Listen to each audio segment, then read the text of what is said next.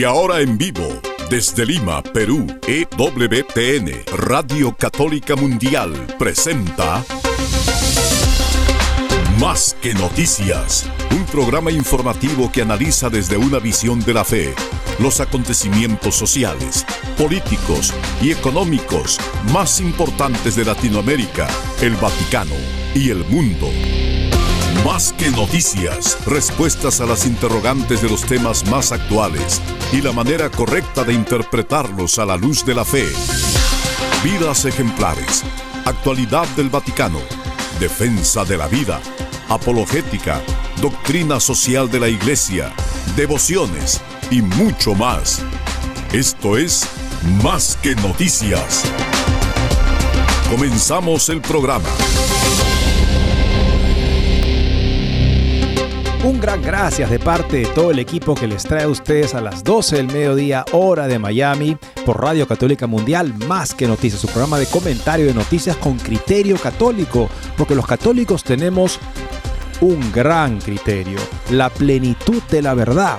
Es una manera de acercarse a la realidad a partir del respeto a los principios propios de las cosas, se llama ley natural, y la revelación que ilumina y fortalece la naturaleza. Como bien dice Santo Tomás, la gracia no quita, no daña la naturaleza, sino que la sana y la eleva.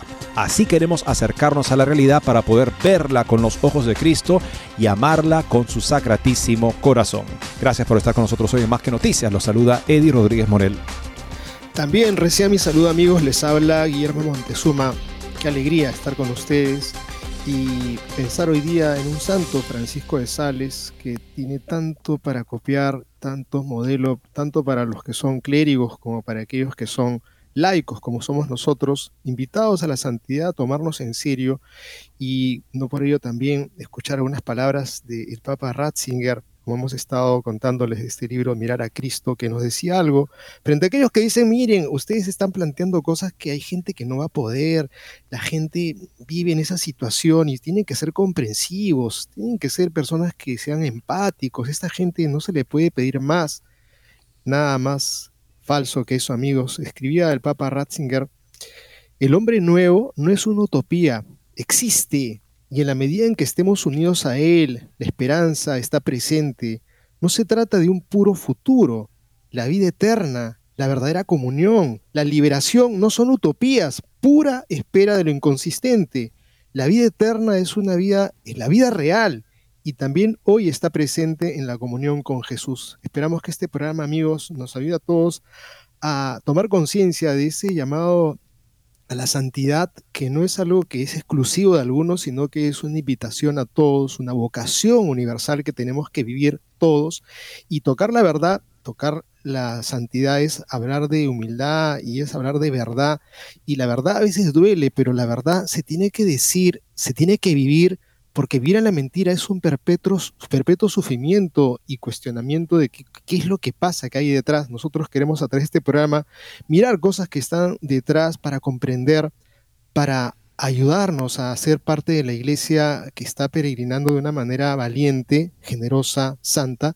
Un artículo que nos enseña una realidad dura, pero que podría ser verdad, pero grullo, ¿no? El Papa es jesuita y tenemos de Crisis Magazine un artículo bastante crítico con un título provocador. El Papa Francisco es el Papa que estaba esperando. Es el Papa que él mismo estaba esperando, justamente lo que plantea esta catedrática de sociología. Y la sociología nos da una serie de datos sobre cómo de hecho vive la gente y nos permite de esa manera entender una serie de dinámicas ¿Qué, la, ¿Qué pasaría si una congregación, la principal congregación entre las congregaciones católicas, decidiera cambiar su enfoque, ya no dedicarse a la salvación eterna, sino dedicarse a mejorar la vida en este mundo, principalmente? Estamos hablando de la compañía de Jesús. Esa manera de replantear su misión a partir de los años 60 ha tenido una influencia en cómo esta compañía ha entendido incluso su misión de fidelidad al Papa, de modo que se han convertido prácticamente en los más aguerridos enemigos del pontificado de Juan Pablo II y Benedicto XVI, esperando justamente que pasara ese papa para que finalmente llegara un papa que los dejara dedicarse de lleno a su misión de mejorar este mundo. Una perspectiva muy interesante de una socióloga catedrática en la Universidad Franciscana de Steubenville. Por otro lado, amigos, Críticas al Papa es algo que un católico responsablemente puede hacer. Tenemos un interesante artículo de La Brújula Cotidiana, justamente escrito por Tomaso Escandrolio, cómo y cuándo son lícitas. Partiendo de la Sagrada Escritura, Gálatas 2, vemos que en efecto sí se puede y se debe hacer a veces. ¿Cuándo debería hacerse? ¿Cómo debería hacerse? Interesantes principios a partir del Concilio Vaticano II y también del Código de Derecho Canónico que plantea esa posibilidad. Y tenemos otro artículo de la Brújula Cotidiana en torno a esto que ha sido fiducia supplicans, esta desgracia, diría yo, de este documento, pues eh, eh, Tomás Escandrolio nos presenta un título también provocador que dice así, bendiciones, parejas homosexuales, actos malvados que el sacerdote debe negar. Vamos a encontrar aquí un sustento definitivamente también en base a lo que este cardenal Ambongo ha planteado para el África, pero que de hecho se hace extensivo para todo el mundo, creemos esto sí. Sí, eh, plantea justamente lo que él llama la astucia, el canal Ambongo, que planteó ante todas las razones del catecismo y de la escritura por la cual no se, pedían, no se podían bendecir parejas homosexuales, pero a la vez procedió justificando su negativa en base a algo que en Roma últimamente se ha aceptado. Nuestra cultura es tal que no podemos hacerlo. Pero si vemos justamente cómo redacta la, esta declaración, la redacta en base a razones bíblicas y del catecismo, pero sí plantea la cultura sabiendo que en Roma eso podría valer como justificación. Muy interesante este artículo justamente con respecto a ese planteamiento. También tenemos más reacciones de obispos en el mundo católico que le dicen no a la bendición de parejas homosexuales en situación irregular, en esta ocasión de las Antillas francesas. Por otro lado, el cardenal Zen se opone a fiducia supplicans y pregunta si el cardenal Fernández, dado que plantea doctrinas que discrepan con la fe y con la moral, no debería ser acaso por eso mismo destituido. Les traeremos esa nota. Y tenemos también finalmente del cardenal Müller, pues esta nota que recoge Infocatólica algo que podría ser una verdad pero grullo, pero es que es eh, la enseñanza de la iglesia y el cardenal Müller de una manera magistral a través de esta nota, pues nos recuerda la verdad. Dios odia el pecado porque, ¿por qué amigos? Porque nos arrastra a la muerte eterna. Con estas notas y otras volvemos en breve. No se muevan de EWTN, Radio Católica Mundial Enseguida regresamos con Más que Noticias.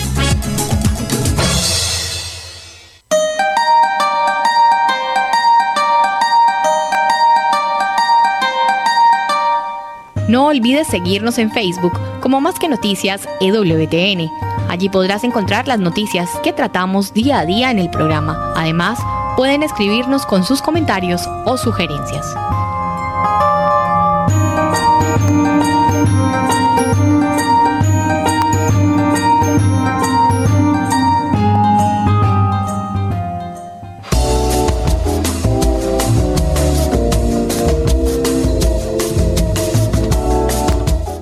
Si quieres estar informado de todas las noticias del acontecer de la iglesia y seguir el día a día del Papa Francisco, entra ya a la página web de Así Prensa www.asiprensa.com y podrás estar enterado de todo lo que sucede en la iglesia.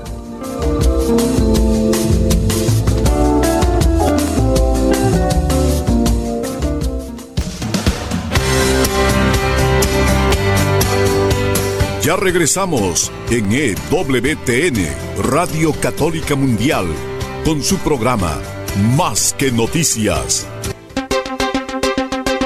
Y comenzamos con una nota de una socióloga, catedrática en mi alma mater, la Universidad Franciscana de Steubenville, en Ohio, sobre lo que pasó con la Compañía de Jesús en los años 60, cuando replantearon su misión, de manera que la principal tarea de la compañía debería ser la mejora social económica del mundo. Sobre esto Pablo VI protestó cuando, bajo el general Arrupe, le presentaron los resultados de su, eh, de su reunión general, este, su asamblea general número 32, entre el año 73 y 74. Pablo VI al leer esto dijo, es que parece que ustedes ya no tienen una misión sobrenatural.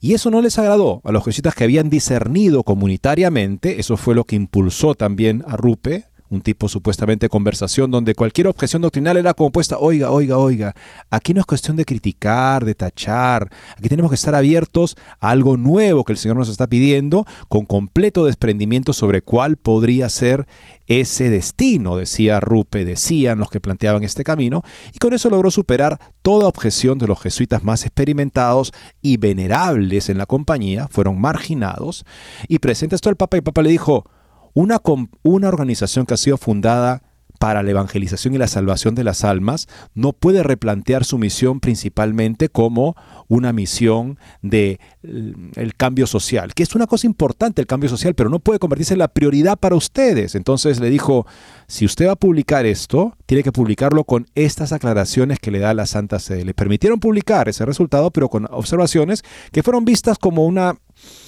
un hecho algo antipático, bastante antipático de parte de Pablo VI de la compañía, que había, había emprendido un nuevo rumbo y tendría que hacerlo si fuera necesario, en contra de los papas, reinterpretando su obediencia, su cuarto voto de obediencia especial al papa, en un sentido en el que el discernimiento les permitía hacer incluso lo contrario de lo que el papa quería, convencidos de que al fin de cuentas están haciendo lo que el papa verdaderamente quiere, pero que no logra entender. Algo así de descabellado se convirtió lamentablemente en una praxis, y lo explica esta socióloga.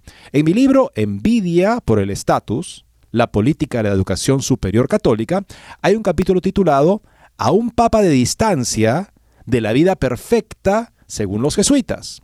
El capítulo documenta cómo, con deprimente detalle, las formas en que los jesuitas comenzaron a hacerle la guerra al papa después del Vaticano II. Describe cómo las 28 universidades jesuitas en los Estados Unidos se convirtieron en campos de batalla de una guerra prolongada entre los jesuitas y el Papa Juan Pablo II, tendríamos que incluir también al Papa Pablo VI, y el Papa Benedicto XVI. Desde teólogos heréticos hasta guerreros de justicia social que cabildeaban, presionaban a favor de clubes y actividades LGBTQ y del acceso de los estudiantes de sus universidades a anticonceptivos y cobertura de salud que incluía el aborto. Las universidades jesuitas se habían convertido en terreno de disputa para las enseñanzas católicas. Más allá de estos campus, la guerra de los jesuitas contra el papado está bien documentada en varios libros y artículos, incluido Incertidumbre apasionada, que señalaba que la mayoría dentro de la orden de los jesuitas denigró y engañó a cada uno de los papas, desobedeciéndolos, mientras esperaban que cada papa muriera, con la esperanza de que el próximo papa dejara la orden con las manos libres para cumplir su nueva misión más mundana de justicia social, creyéndose a solo un papa de una vida perfecta y libre de restricciones doctrinales, el reverendo Paul Shaughnessy, jesuita, observó en un artículo titulado ¿Son católicos los jesuitas? publicó The Weekly Standard en el año 2002, que los jesuitas se convirtieron en papistas que odian al Papa y en evangelistas que han perdido la fe. Esta animosidad hacia el Papa desapareció con la elección en 2013 de uno de sus propios sacerdotes jesuitas, el reverendo Jorge Mario Bergoglio. Como sacerdote jesuita de América Latina, el Papa Francisco estuvo en el epicentro de los primeros días de la resistencia jesuita al Papa. Después del Vaticano II, cuando un pequeño número de sacerdotes jesuitas se involucraron en la propagación de una teología nueva que combinaba la teología con la sociología y una preocupación dominante por el aquí y ahora en lugar de la salvación eterna. El antiguo compromiso de los jesuitas con la obra misional en América Latina se redefinió cuando los jesuitas comenzaron a ver su misión en términos más mundanos. Específicamente los jesuitas comenzaron a considerar que su trabajo ayudaba a Nicaragua a derrotar el régimen liderado por la familia Somoza, aliándose con Daniel Ortega y los sandinistas marxistas, los jesuitas se convirtieron en líderes de lo que surgió como un violento ataque sandinista contra el régimen de Somoza. La alianza jesuita también implicó alianzas con la Cuba comunista de Fidel Castro, así como con la Organización de Liberación de Palestina, la OLP y la Unión Soviética. Los líderes sandinistas proclamaron abiertamente su objetivo final, crear una sociedad marxista en Nicaragua que sirviera como comienzo de una revolución marxista en toda Centroamérica. Los jesuitas fueron parte integral de ese objetivo, miembros destacados de su gobierno, hay que decirlo, entre los ministros. Como más del 90% de la población nicaragüense pertenecía a la Iglesia Católica, los sandinistas sabían que necesitaban alistar a los jesuitas y a la Iglesia para legitimar sus actividades. La teología de la liberación, tipo de teología con aspectos marxistas, brindó apoyo a los revolucionarios sandinistas porque esta teología del pueblo combinaba el cristianismo con el objetivo mismo del marxismo-leninismo, o sea, justificaba religiosamente la revolución marxista-leninista. El Papa Francisco alcanzó la mayoría de edad durante estos primeros días de la teología de la liberación. Parece haber sido moldeado por la nueva teología promovida por Gustavo Gutiérrez, es un sacerdote peruano conocido como el padre de la teología de la liberación. Autor de una teología de la liberación, Gutiérrez consideraba la teología como situacional que definía un en proceso, un proceso no un resultado. Asimismo estuvo el teólogo franciscano de la liberación Leonardo Boff, el principal promotor del sueño de una utopía marxista en la que el pueblo de Dios, entre comillas, se convirtiera en la nueva iglesia y estableciera las reglas de la iglesia. En el libro de Boff, de que fuertemente denunciado por el entonces cardenal Joseph Ratzinger en el año 1985, Boff desestimó la autoridad jerárquica de la iglesia y ordenó que el poder sagrado debe ser devuelto a las manos del pueblo, como explicó Malaki Martin en los jesuitas. No se permitiría ninguna autoridad docente o directiva desde arriba de la iglesia ajena y jerárquica. De hecho, los símbolos mismos de esa iglesia debían ser rechazados firmemente. Los símbolos y todo lo demás deben venir desde abajo, del pueblo, planteaba Boff como lo presenta Martin. Preocupado por esta nueva teología de la Iglesia del Pueblo, el cardenal Ratzinger afirmó que Boff revelaba una profunda incomprensión de la fe católica respecto de la Iglesia de Dios en el mundo. Asimismo, el Papa San Juan Pablo II escribió una carta a los obispos nicaragüenses denunciando a la Iglesia del Pueblo en términos específicamente duros. Así escribió el Papa. Esta iglesia nacida del pueblo era una nueva invención a la vez absurda y peligrosa. Difícilmente pudo evitar ser infiltrada por connotaciones extrañamente ideológicas en la línea de una cierta radicalización política para lograr determinados objetivos, escribía el Papa Juan Pablo II. Hoy la Iglesia, bajo el Papa Francisco, se ha visto infiltrada por las mismas extrañas connotaciones ideológicas. El Papa ha resucitado tanto al padre Gustavo Gutiérrez y a Leonardo Boff y le otorgó a Boff el estatus de asesor papal. El registro, el National Register, me parece que es esto, se ha sugerido que Boff se ha convertido en un portavoz del Papa Francisco con algunas de sus propuestas más audaces. Boff fue uno de los principales contribuyentes a la encíclica Laudato Si y más recientemente elogió a Fratelli Tutti en su sitio web sobre Laudato Si. Boff afirmó que grandes nombres de la ecología mundial afirmaron con esta contribución el Papa Francisco se pone a la vanguardia del debate ecológico contemporáneo. De hecho, Boff ha sido el más firme partidario del Papa Francisco y su elevación de la fusión de la ideología política y la teología de la liberación en América Latina. En su sitio web, Bob despreciaba lo que llamaba la Iglesia Europea como aliada de la colonización. Para Boff la Iglesia había sido cómplice del genocidio indígena y participante en la esclavitud. Aquí se implantó una iglesia colonial, espejo de la iglesia europea. Pero desde hace más de 500 años, a pesar de la persistencia de la iglesia espejo, ha habido una eclesiogénesis, una nueva, un surgimiento de una nueva iglesia. La génesis es otra manera de ser iglesia. Una iglesia ya no espejo, de la, de la, europea, sino fuente. Para Boff, esta nueva iglesia estaba encarnada en la cultura local indígena, negra, mestiza, inmigrante de pueblos de 60 países diferentes. Proyectó una teología apropiada, su práctica liberadora y popular. Tiene sus profetas, confesores y teólogos, santos y muchos mártires, entre ellos el arzobispo de San Salvador. Esto es muy interesante esta manera de plantear el tema de Boff porque es exactamente lo que dice el actual superior general de los jesuitas, el padre Sosa.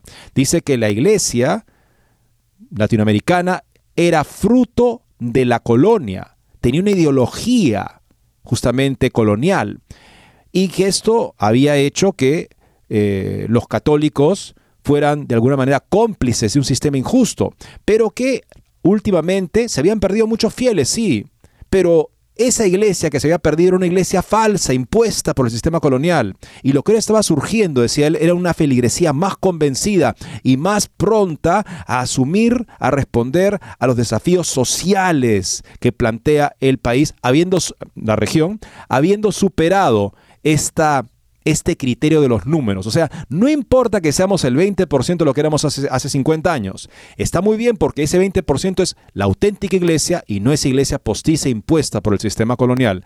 Así habla Boff y así justamente escribe Leonardo Boff, así habla Sosa, perdón, el actual superior de los jesuitas, y así escribe Leonardo Boff, que además es un asesor nombrado por el Papa para este tipo de temas.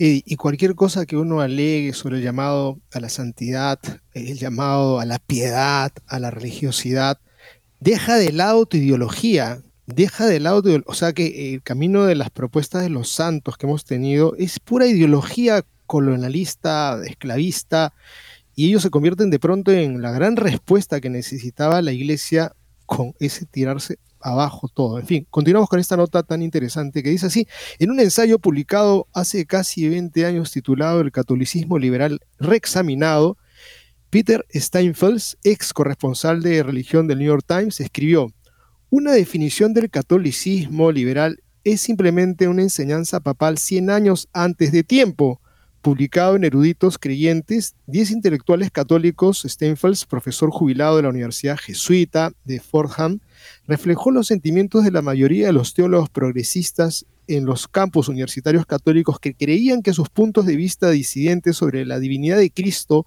el camino a la salvación, la ordenación de las mujeres, la reproducción, los derechos humanos y la moral sexual son anticipos del futuro de la Iglesia Católica.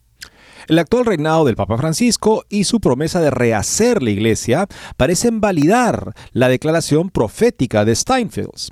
De hecho, incluso Steinfeld debe estar un poco sorprendido de lo rápido que han cambiado las enseñanzas papales. La mayoría de nosotros nos volvimos complacientes, creyendo que las enseñanzas de la iglesia sobre la vida, el matrimonio, el pecado y el perdón estaban a salvo bajo los papados de San Juan Pablo II y Benedicto XVI. Además, incluso el cardenal Francis George, que fuera presidente de la Conferencia Episcopal eh, estadounidense en un periodo en el cual se renovó muy bien bajo Juan Pablo II y Benedicto, el difunto líder de la Arquidiócesis de Chicago pronunció una importante homilía en 2004 en la que desestimó el catolicismo liberal como un proyecto agotado, ahora parasitario, de una sustancia que ya no existe. La mayoría de nosotros creímos al cardenal George cuando dijo que el catolicismo progresista estaba agotado, incapaz de transmitir la fe en su integridad. Pocos podrían haber predicho el éxito que tendría el Papa Francisco a la hora de reavivarlo, pero todos subestimamos el poder del papado de Francisco para dar vida a lo que la mayoría de nosotros creíamos que estaba muerto. El colaborador de Chronicles, John Smirnak, captó esto mejor cuando declaró que el Papa Francisco arrancó de la mesa funeraria el cadáver supurante del catolicismo progresista, lo electrificó hasta devolverle la apariencia de vida y lo soltó sobre los fieles. Y ahora nos enfrentamos a una iglesia dividida entre aquellos de nosotros que todavía creemos en las verdades inmutables de la ley natural sobre la vida y la sexualidad, y aquellos, como el reverendo Antonio Espadaro, jesuita, y otro portavoz jesuita del Papa, que es otro portavoz del del, Papa Francisco, que ha descrito a los católicos y protestantes que apoyan la ley natural en su trabajo en el movimiento Provida o en cuestiones de LGBTQ, como participantes de un ecumenismo del odio.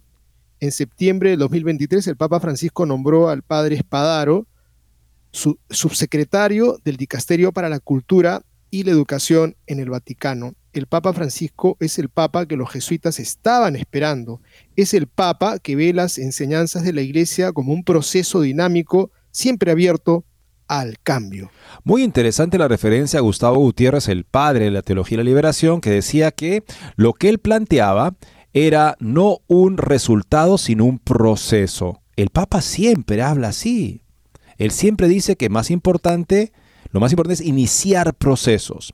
¿Y cómo se inician esos procesos? Se inician enseñando algo que parece cuestionar ambiguamente la fe y luego reafirmando que en efecto la fe se mantiene, de manera que escapo a una posible crítica por herejía, Y se crea de esa manera un proceso en la iglesia en el que vemos la división y la cacofonía de diversas posiciones que dicen que ellos deben estar interpretando seguramente lo que quiere el Papa, pero finalmente lo que el Papa quiere es secundario al contenido de la fe que el Papa debe enseñar.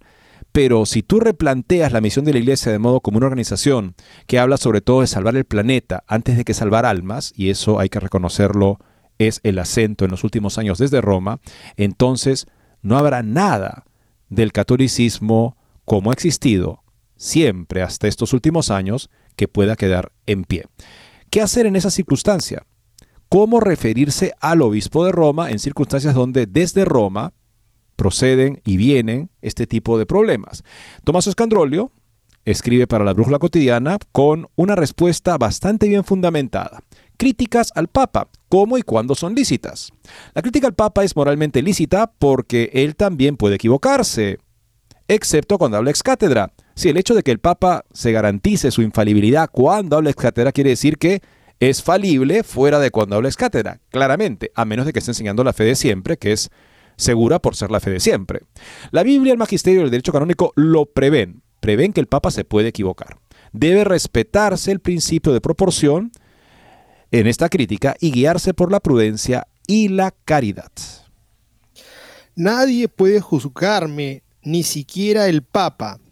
Está claro que lo que divide hoy a la Iglesia no es tanto el error doctrinal, sino la crítica al Papa. Por un lado están los que consideran impensable e inaceptable criticar al Papa, y por otro los que opinan todo lo contrario. La cuestión de si está permitido o no criticar al Papa es la causa más común de división dentro de la Iglesia, la verdadera espina clavada en el costado de la unidad eclesial. Y esto para quienes están en redes se van a dar cuenta que es el tema permanente. Por eso se abandonan parroquias y asociaciones, por eso se elige asistir a la misa dominical en otra iglesia, por eso se dejan de leer ciertos periódicos, incluido el nuestro, dice el redactor, por eso se crean desavenencias en el seno de las familias, por eso se publican mensajes polémicos en las redes sociales. Esto lleva a un planteamiento dicotómico del problema, a favor o en contra del Papa. Pero el criterio del partidismo es erróneo porque la cuestión es otra y parte de dos preguntas. ¿Es lícito criticar al Papa? Y en caso afirmativo, ¿cuándo criticarle? En cuanto a la primera pregunta, criticar al Papa es lícito desde un punto de vista moral por una simple razón, muy simple. Él también puede equivocarse. Si queremos respetar el principio de no contradicción, debemos concluir necesariamente que fuera de la infalibilidad petrina existe la falibilidad petrina.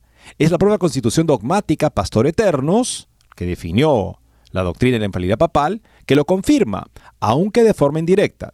Se lee así, nosotros proclamamos y definimos como dogma revelado por Dios que el romano pontífice, cuando habla ex cátedra, es decir, cuando ejerce su supremo oficio de pastor y doctor de todos los cristianos, y en virtud de su suprema potestad apostólica define una doctrina sobre la fe y las costumbres, goza de aquella infalibilidad con la que el Divino Redentor quiso que su iglesia estuviera dotada para definir la doctrina sobre la fe y las costumbres. Fin de la cita.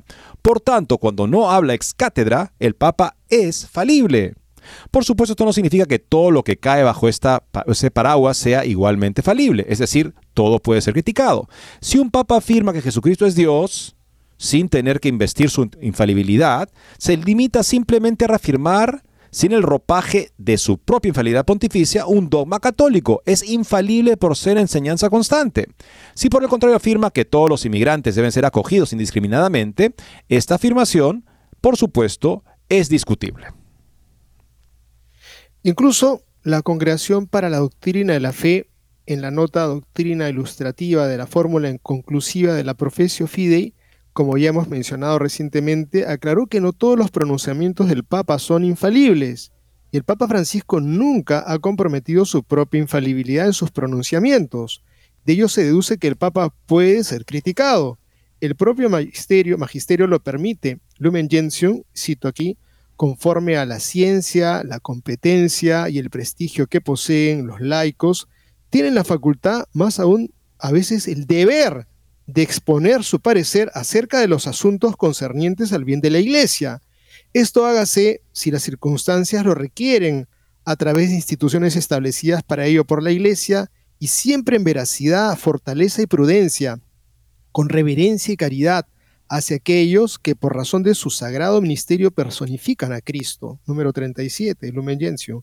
Del mismo modo, el Código de Derecho Canónico regula, cito el código, tienen el derecho y a veces incluso el deber, en razón de su propio conocimiento, competencia y prestigio, de manifestar a los pastores sagrados su opinión sobre aquello que pertenece al bien de la iglesia y de manifestar a los demás fieles, salvando siempre la integridad de la fe y de las costumbres, la reverencia hacia los pastores y habida cuenta de la utilidad común de la dignidad de las personas. Esto es en el canon 212, inciso 3. El propio Francisco está en la misma línea cuando indica la parucía como método de crítica. La parucía quiere decir la franqueza para hablar justamente también al Papa, pero estamos basándonos en el derecho canónico, amigos. No es una idea, digamos, ahí jalada de los pelos, que los laicos, si son competentes, tienen no solo el derecho, sino el deber de manifestarse en lo que concierne el bien de la iglesia. Por ejemplo, cuando algo doctrinalmente queda en cuestión o se extiende la confusión a partir de algún pronunciamiento, incluso pontificio. Seguiremos con esta interesante nota después de esta pausa. No se muevan de EWTN, Radio Católica Mundial. Enseguida regresamos con Más que Noticias.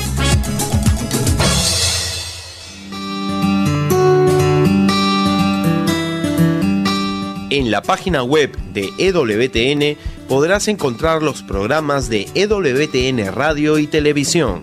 Solo tienes que descargar los podcasts y así encontrarás tus programas preferidos.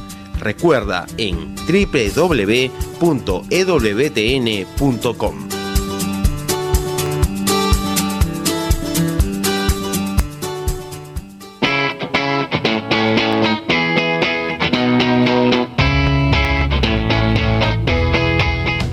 Te invitamos a que visites la página web de Asiprensa, www.asiprensa.com, donde encontrarás todas las noticias y actualidad de la Iglesia en el mundo.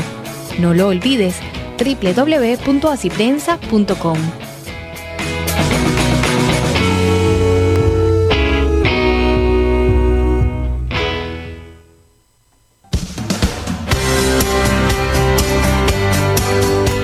Ya regresamos en EWTN, Radio Católica Mundial, con su programa Más que Noticias.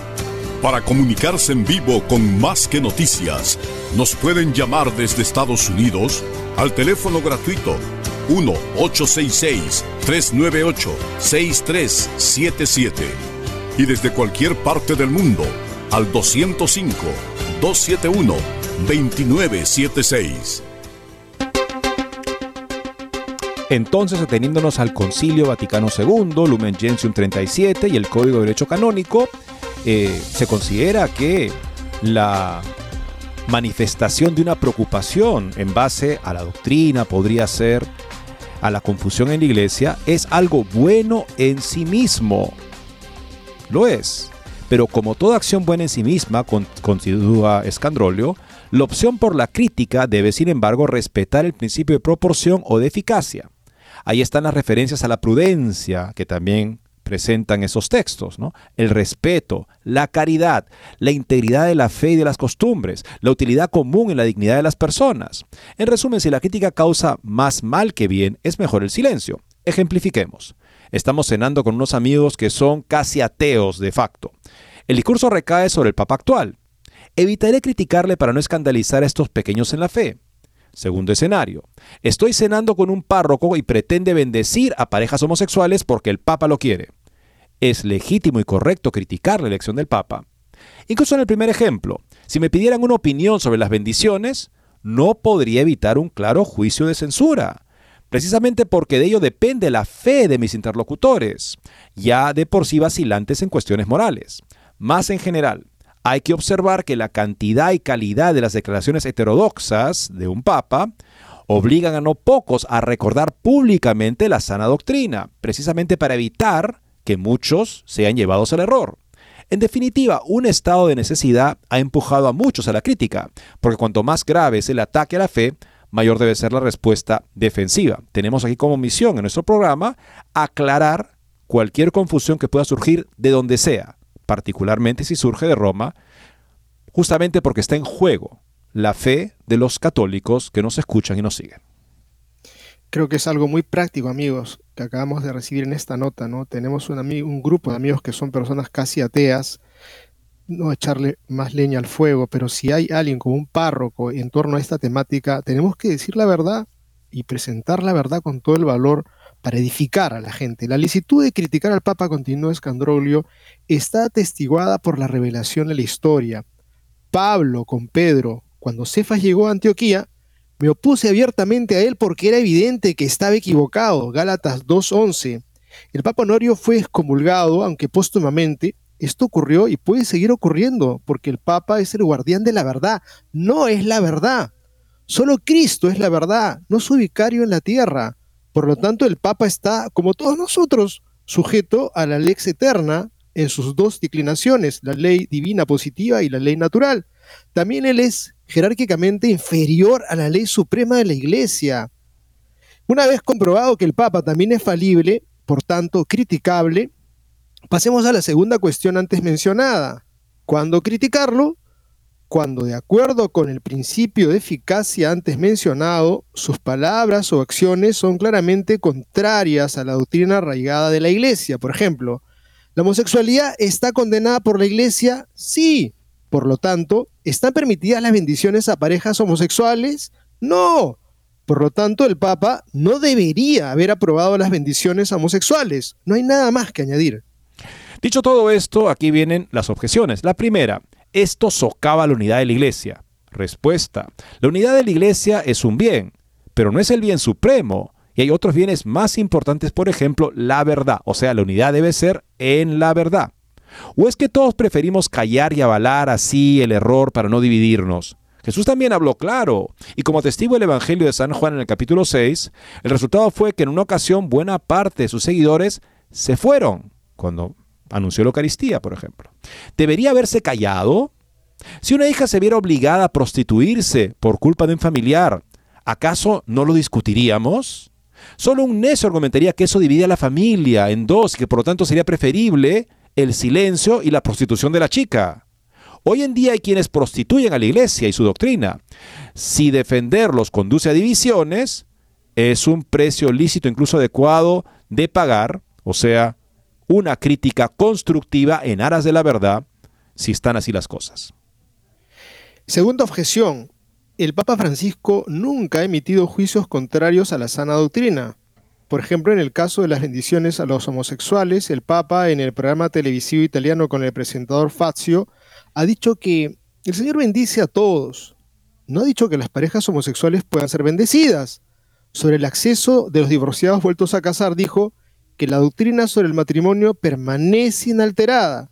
Sobre el hecho de que algunas buenas conductas sean imposibles para algunos, Francisco dijo que todo es posible para la fe sobre la prohibición del proselitismo, el Papa no nos entretuvo largo rato con una de sus catequesis cuyo título ya lo explica todo, la pasión por la evangelización, el celo apostólico del creyente. En realidad, replicamos, se trata de una táctica jesuítica, decir todo y lo contrario de todo, promover la herejía y luego recular inmediatamente. De este modo, como el Papa ha admitido repetidamente, se activan los procesos. En la confusión, el mal avanza sigilosamente y además siempre se puede apelar a declaraciones ortodoxas para salir limpio, pescando entre el barbatiburrillo, este, esta mezcolanza de declaraciones contradictorias, hasta encontrar una que se ajuste al caso. No es más que astucia, pero a Dios no se le puede engañar. Esto me recuerda a lo que dijo el Monseñor Bruno Forte, que fue nombrado por el Papa como secretario especial del Sínodo Extraordinario sobre la Familia y el Sínodo Ordinario sobre la Familia, del cual salió Amoris Letizia. Y en un momento, eh, Bruno Forte le dice al Papa, Santidad, los cardenales están en armas contra lo que usted quiere justificar con estos sínodos, que es la comunión a los divorciados vueltos a casar. Y el Papa le dijo, si hablamos claro, tú sabes las que esto nos arman. Ustedes pongan las premisas, yo sacaré las conclusiones. Esto lo dijo Bruno Forte, este arzobispo del círculo más estrecho del Papa, en una conferencia en su arquidiócesis, publicada en la prensa italiana.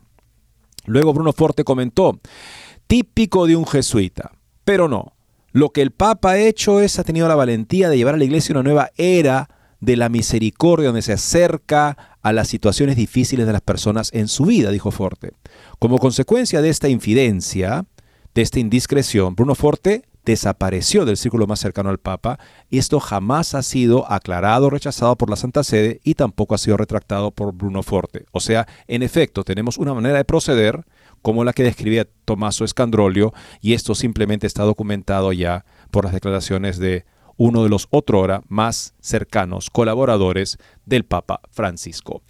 Y ahora veamos, amigos. Permíteme, permíteme simplemente recordar algo para aquellos que sí en redes estamos siendo cuestionados. Dicen, no puede ser, el Papa ha sido escogido por el Espíritu Santo, todo lo que el Papa dice, y simplemente recordar cosas tan nimias como de repente que está la ruta trazada en Río de Janeiro para el encuentro de los jóvenes, y de pronto hay un, un viraje de timón y se van por otro lado, y todo el mundo, ¿qué ha pasado? ¿Qué ha sucedido? ¿Al chofer se le ocurrió voltear? No.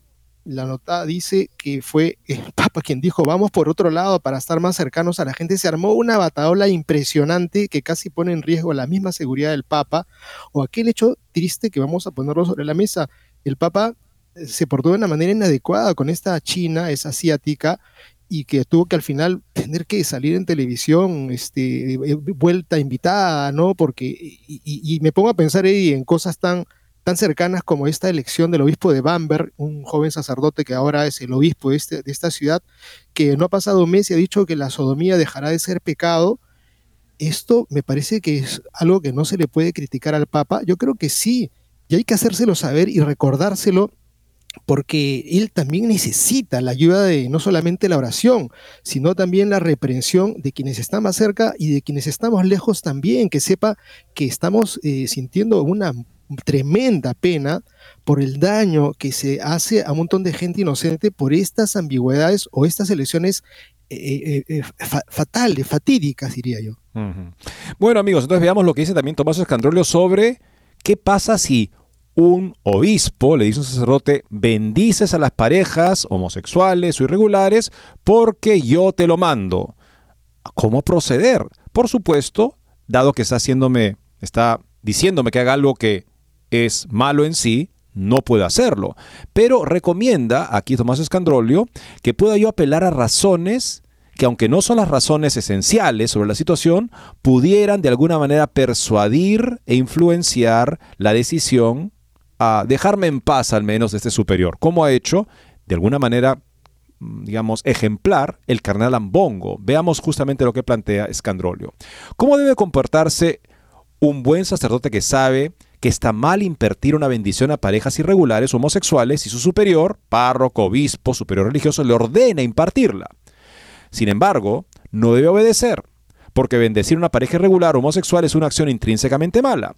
Juan Pablo II enseña, hay actos que en sí mismos, cualesquiera que sean las circunstancias, son siempre gravemente ilícitos en razón de su objeto. Reconciliación Penitencia 17.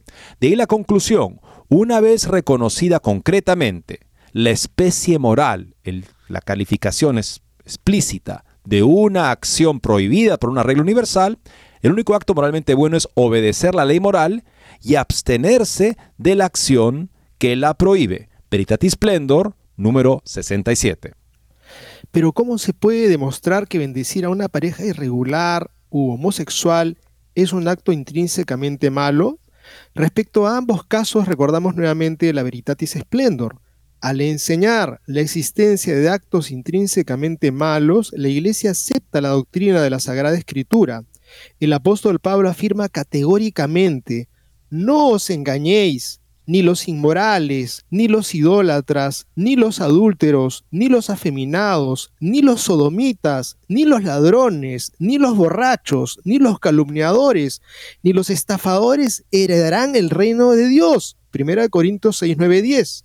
Parece claro que si la fornicación y la sodomía son conductas intrínsecamente malas, no puedo bendecirlas, es decir, decir bien de lo que es malo. Sería una contradicción en los términos a nivel lógico y a nivel moral. Sería intrínsecamente malo, injusto hacer moralmente lícito lo que no lo es. justificando lo injustificable, aprobando la injusticia. Es un sofisma decir que la bendición no justifica, ni califica, ni aprueba positivamente la relación que se está bendiciendo. Sería un juego de palabras ocultar una perogrullada. La bendición se da solo a lo que Dios puede ordenar, porque solo esta realidad merece una bendición. Y también aquí recuerdo que este pasaje de 1 Corintios 6, 9 al 10 se habla de que los afeminados y los sodomitas no heredarán la, ley de Dios. Y, y justamente lo que el, el, texto en griego plantea ahí es este la persona que hace la parte activa en, la, en el acto homosexual y la que hace la parte pasiva. Eso sería el, efeminado, por ejemplo, el que hace la parte pasiva. O sea, que no se está refiriendo a una persona que tiene tal vez manerismos afeminados. No es que eso sea intrínsecamente malo, puede ser una serie de condiciones, en fin, ¿no? Pero se está refiriendo a la persona que en el acto homosexual, el acto genital homosexual, hace la parte de mujer. Continúa Escandrolio. El mismo documento Fiducia Supplicans lo confirma. Las bendiciones están ordenadas a la alabanza de Dios. Las fórmulas de bendición tienen sobre todo el objetivo de dar gloria a Dios por sus dones, y en referencia a quienes viven en una situación irregular u homosexual, afirma que viven en situaciones no ordenadas por el plan del Creador. Lo dice Fiducia Súplicas número 28. Por eso Responsum del 2021 de la Congregación para la Doctrina de la Fe cerró la cuestión así declara ilícita cualquier forma de bendición que tienda a reconocer sus uniones. En este caso, de hecho, la bendición manifestaría la intención de no confiar a algunas personas a la protección a la ayuda de Dios, sino de aprobar y alentar una elección y una práctica de vida que no puede reconocerse como objetivamente ordenada a planes revelados por Dios. Esto lo dijo la congregación en el año 2021. Por tanto, al buen sacerdote no le quedará más remedio que negarse a bendecir las parejas irregulares o homosexuales, aunque su superior se lo ordene y aunque pierda su trabajo o sea enviado al exilio. No está permitido hacer el mal para que de ello salga el bien, señala el Catecismo número 1756. Con fiducia súplicas se abre oficialmente el tiempo del martirio, donde los perseguidores son ordenados que en perjuicio de otros ordenados. Dicho esto, el buen sacerdote, además de negarse a bendecir, también debe ser evangélicamente inteligente, es decir, entre otras estratagemas para salvar la doctrina y junto con ella, si es posible, la propia piel, debe comunicar aquellas razones buenas en sí mismas que parecen persuasivas a oídos de su superior aunque no sean las fundamentales para negarse a bendecir. Un ejemplo de esto es el documento No hay bendiciones para parejas homosexuales en las iglesias africanas, firmado por el cardenal Fridolin Ambongo en su calidad de presidente del Simposio de las Conferencias Episcopales de África y Madagascar. Documento, declaración aprobada por el Papa y el cardenal Fernández. En el documento podemos leer, las conferencias episcopales prefieren generalmente no ofrecer bendiciones a las parejas del mismo sexo. ¿Por qué razón? El canal Amongo indica un par de razones. La primera es la funcional, fundacional, la verdadera motivación. La homosexualidad es contraria a la revelación, la actividad homosexual y al magisterio, y por tanto es imposible bendecir relaciones homosexuales. Recordemos algunos pasajes. Cita aquí el documento la Declaración de los Obispos Africanos. La constante enseñanza de la Iglesia califica los actos homosexuales de intrínsecamente desordenados. Se cita Levíticos 18, 22 a 23, donde la homosexualidad está explícitamente prohibida y considerada una abominación. San Pablo en la carta a los romanos condena lo que él llama relaciones antinaturales o costumbres vergonzosas. 1 Corintios 6 del 9 al 10. Después de haber recordado las verdaderas razones para negar estas bendiciones, aquí con la debida astucia, el Señor dice sean mansos como palomas y astutos como serpientes, se proponen otras razones, que como sabemos son bienvenidas en Roma, no doctrinales sino puramente sociales. Se lee así en la declaración. Además de estas razones bíblicas, los africanos en su contexto cultural profundamente arraigado en los valores del derecho natural sobre el matrimonio y la familia, esto complica aún más la aceptación de las uniones entre personas del mismo sexo, ya que se consideran contradictorias con las normas culturales e intrínsecamente corruptas estas relaciones.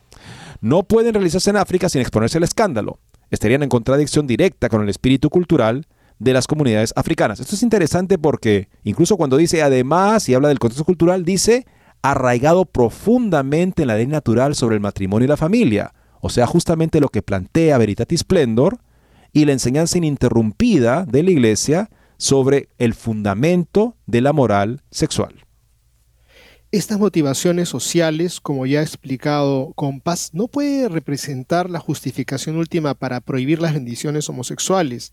Si el contexto cultural africano cambiara, ¿podrían las parejas homosexuales ser bendecidas? Pero son los más convincentes para el Papa Francisco y el Cardenal Fernández. Lanzarlo al nivel de la cultura africana fue un éxito porque en el enfoque pastoral propuesto por el actual magisterio, el buen salvaje de Rousseau siempre tiene razón es el guardián de tradiciones y costumbres intocables, como los acontecimientos del Sínodo para la Amazonía y la Pachamama, que ilustraron bien. Y de hecho, ¿qué le respondió el Papa Francisco? Respuesta contenía el documento de Ambongo. Su santidad, el Papa Francisco firmemente opuesto a cualquier forma de colonización cultural en África, confirmando que había pulsado el botón correcto, los obispos africanos tenían que sacar un resultado, no tenían que dar una lección de doctrina, aunque evidentemente no tenían que traicionarla.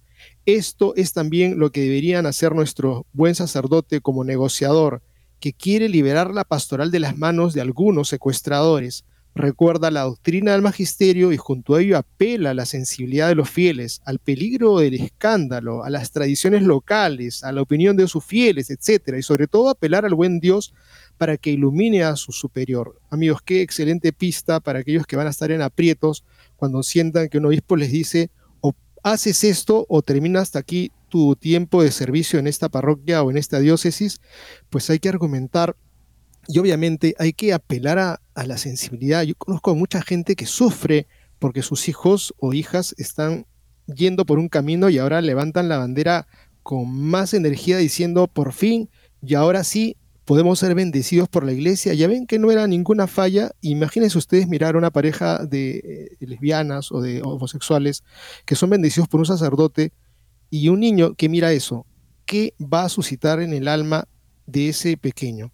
Por supuesto, y donde no van a tener problemas estos sacerdotes que quieren enseñar la verdad es en las antillas francesas que han prohibido la bendición de parejas homosexuales en situación irregular. Siguiendo lo indicado por otros pelados de todo el mundo, los obispos indican que se puede bendecir a las personas que individualmente soliciten la bendición, pero no a las parejas que vivan en pecado. Además, señalan que no se debe rechazar o discriminar a nadie por cualquier motivo. Perfectamente bien. También tienen respaldo de una eminencia en el sentido eclesiástico y también moral, el cardenal Zen, que se opone a fiducia supplicans y además plantea que el cardenal Fernández plantea la pregunta, ¿no debería ser destituido? Fiducia súplicas atribuye una bondad propia a las relaciones sexuales extramatrimoniales que podrían progresar y crecer. Se trata de un error absolutamente subjetivo, afirmó el cardenal. Si el prefecto del dicasterio para la doctrina de la fe define un delito grave como bueno, ¿no está cometiendo herejía? pregunta el cardenal Sen. ¿No debería el prefecto dimitir o ser destituido? En su artículo, Sen critica la acogida de la declaración Fiducia Supplicans en su antigua diócesis de Hong Kong. El documento asegura que está causando confusión en la iglesia. El Vaticano debe advertir a los pastores pro-LGTB en la iglesia, como el padre James Martin o la hermana Jen Gramick, que no causen confusión intencionalmente. También estaría a los pastores recordar a la gente las enseñanzas y la voluntad de Dios. Esto se interpone en la bendición del pecado, dice Zen. Qué interesante, ¿no? Con este tipo de bendición, Fernández está promoviendo un tipo de bondad propia de la relación irregular u homosexual, que lo que harás es progresar y crecer en la iglesia. Otro proceso que ha sido soltado con esta declaración que ha causado tanta, tanto rechazo por parte de buenos pastores en toda la iglesia. Eddie, y también decirles otra noticia, que Cardenal Fernández también ha sido ahora promovido como nuevo miembro del dicasterio para la promoción de la unidad de los cristianos. Hay que rezar mucho, amigos. La esperanza exige en nosotros un esfuerzo radical, requiere nosotros que todos nuestros miembros se conviertan en movimiento para elevarnos sobre la fuerza de la, de la gravedad de la tierra, para llegar a la verdadera altura de nuestro ser, las promesas de Dios. Amigos, muchas gracias, Dios mediante. Mañana volveremos a estar con ustedes.